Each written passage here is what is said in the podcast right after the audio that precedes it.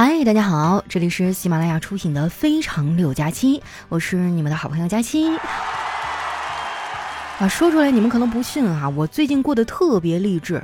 每天早上起来以后呢，我都会规划我未来的人生，比如说中午吃什么呀，啊，晚上又该吃什么呢？有时候我还会寻求帮助哈，比如说问问丸子，丸子这个吃货呢，总能给我不错的建议。昨天啊，他就带我去吃了一家很好吃的烤肉。我们俩呢，一共花了二百二十块钱。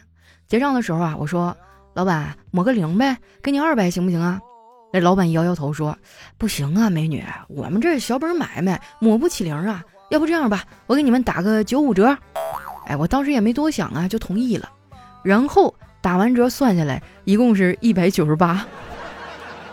老板当时就沉默了。我发现啊，每次跟丸子吃饭都会遇到一点尴尬的事儿。上次呢，我们俩一块去吃自助啊，丸子是饿了好几顿之后去吃的，所以就吃的特别多，给那家餐厅的经理啊都吓一跳，特意跑过来问：“美女，你吃饱了吗？”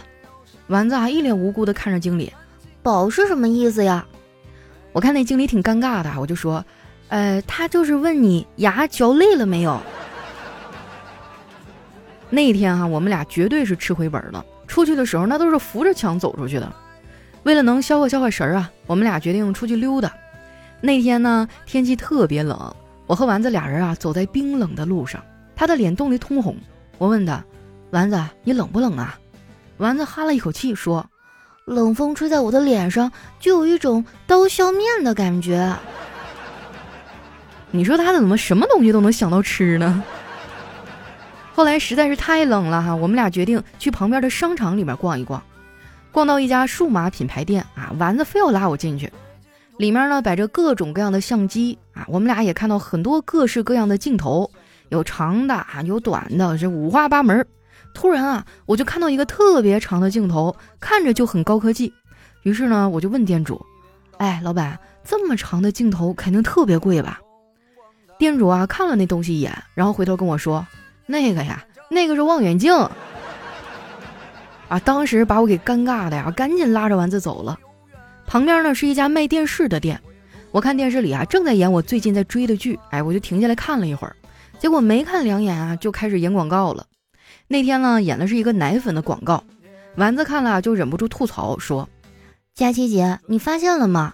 咱们国产奶粉的广告都有一个非常奇葩的逻辑。”就是他们的奶粉啊，获得欧盟认证、新西兰奶源、欧洲牧场、美国质检，最后呢却是更适合中国宝宝。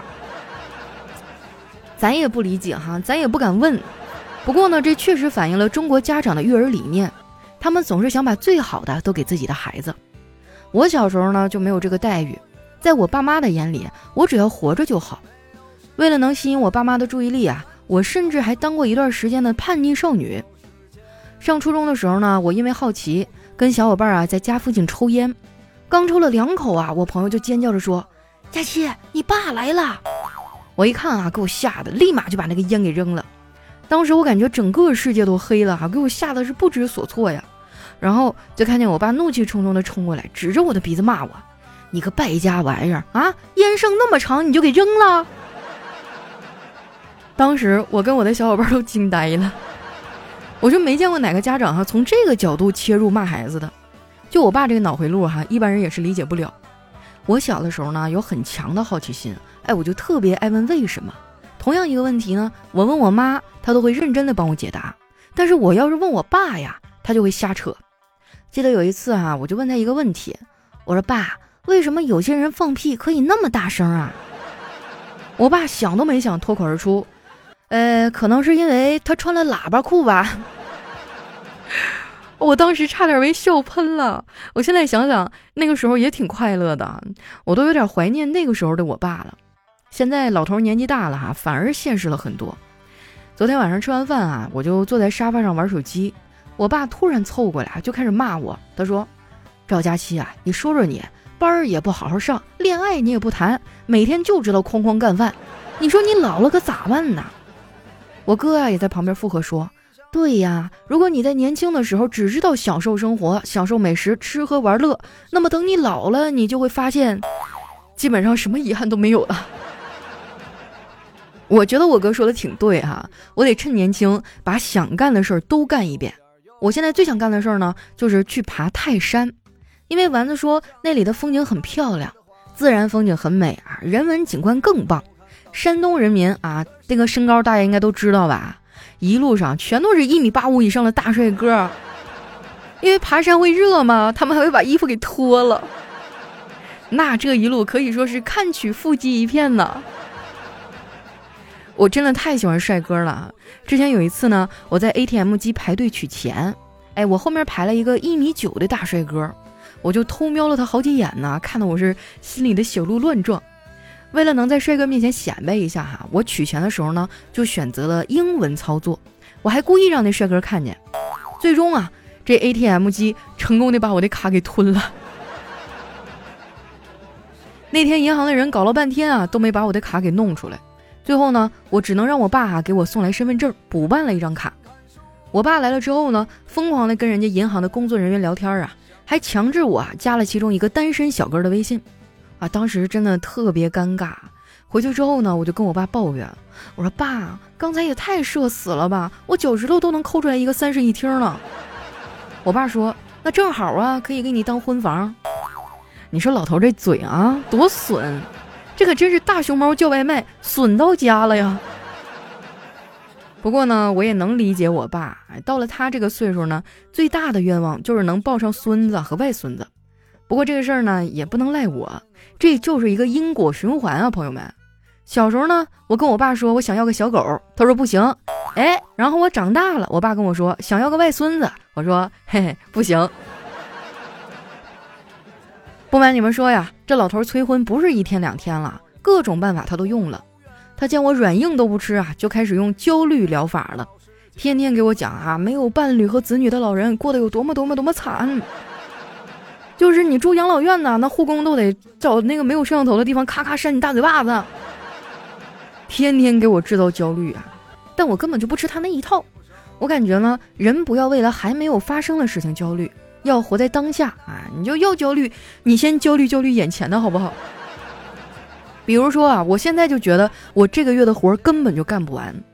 以前还好，我们部门呢有几个实习生啊，能帮我分担一些工作。现在三个实习生开了俩了，就剩一个了。前几天啊，我们部门聚餐，那个实习生呢还跟经理开玩笑：“老大，我这边也没啥任务了，咋还不辞退我呀？”经理说：“辞退你可不行。”那没个临时工，万一出事了咋办呢？怪不得人家能当经理啊！你说这，就是深谋远虑啊。不过呢，他也有失手的时候，比如说招了我这个摸鱼高手。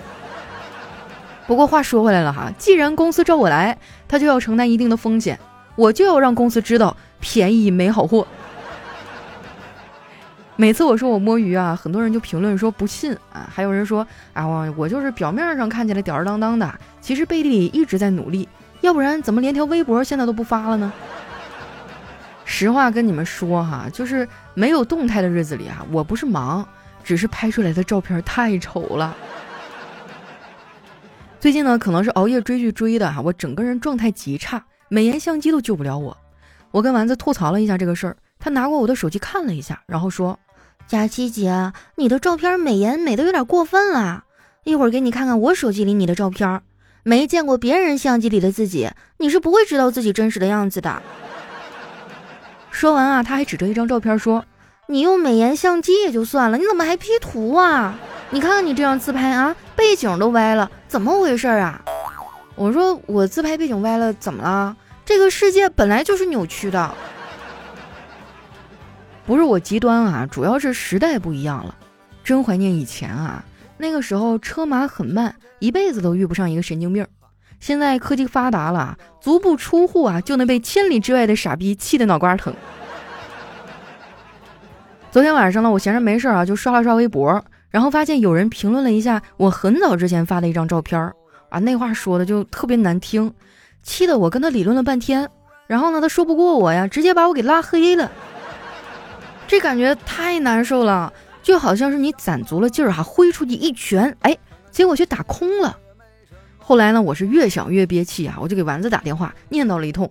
丸子呢就安慰我说：“佳琪姐，就算这世界上百分之九十九的人都觉得你不好看，但是地球上仍然有七千五百万人是觉得你好看的。怎么样？是不是突然就感觉膨胀啦？说的有点道理哈，这么一想就舒服多了。后来呢，我又跟丸子聊了一会儿，聊着聊着啊，就聊饿了。最后呢，我们俩决定啊，去吃个夜宵。最近呢，餐饮市场恢复了，哎，很多饭店又开始排队了。每次排队啊，我都会想到那一年我去重庆旅游的时候啊，就排了我人生当中最离谱的一次队。那是一家网红火锅店哈，我就当场取了一个号，然后那服务员跟我说明天来吃。后来呢，我们在附近的居民区里啊，找到了一家自助火锅店，味道也挺不错的，大家吃的也都挺开心的，还在一起啊喝了很多酒，都喝大了。一个哥们儿耍酒疯啊，非要吃菠菜，在那嚷嚷半天，服务员也没有给他上菜啊，他就嘟囔着：“你不给老子上菜，老老子自己去采。”第二天啊，我收拾东西的时候，看到了前一天吃饭的小票，然后我就陷入了沉思。你说这七盆绿萝到底是谁点的呢？很久之后啊，我才知道那天我朋友之所以那样，是因为家里逼他辞了工作啊，回老家考公务员。果然呐，生意的尽头是收租，事业的尽头是编制啊！我也不是说考编不好哈，我就是觉得每个人都有权利选择自己想过的生活。最后呢，我希望大家啊都能在二零二三年过上自己想过的生活。那时间关系啊，今天我们的节目就先到这儿了。喜欢我的朋友呢，可以关注我的新浪微博和公众微信，搜索主播佳期啊，是佳期如梦的佳期。有什么想对我说的话呀？什么情感困惑呀？啊，什么好玩的段子、生活糗事啊，都可以留在我们下方的留言区哈，期待你们的留言。我们下期节目再见。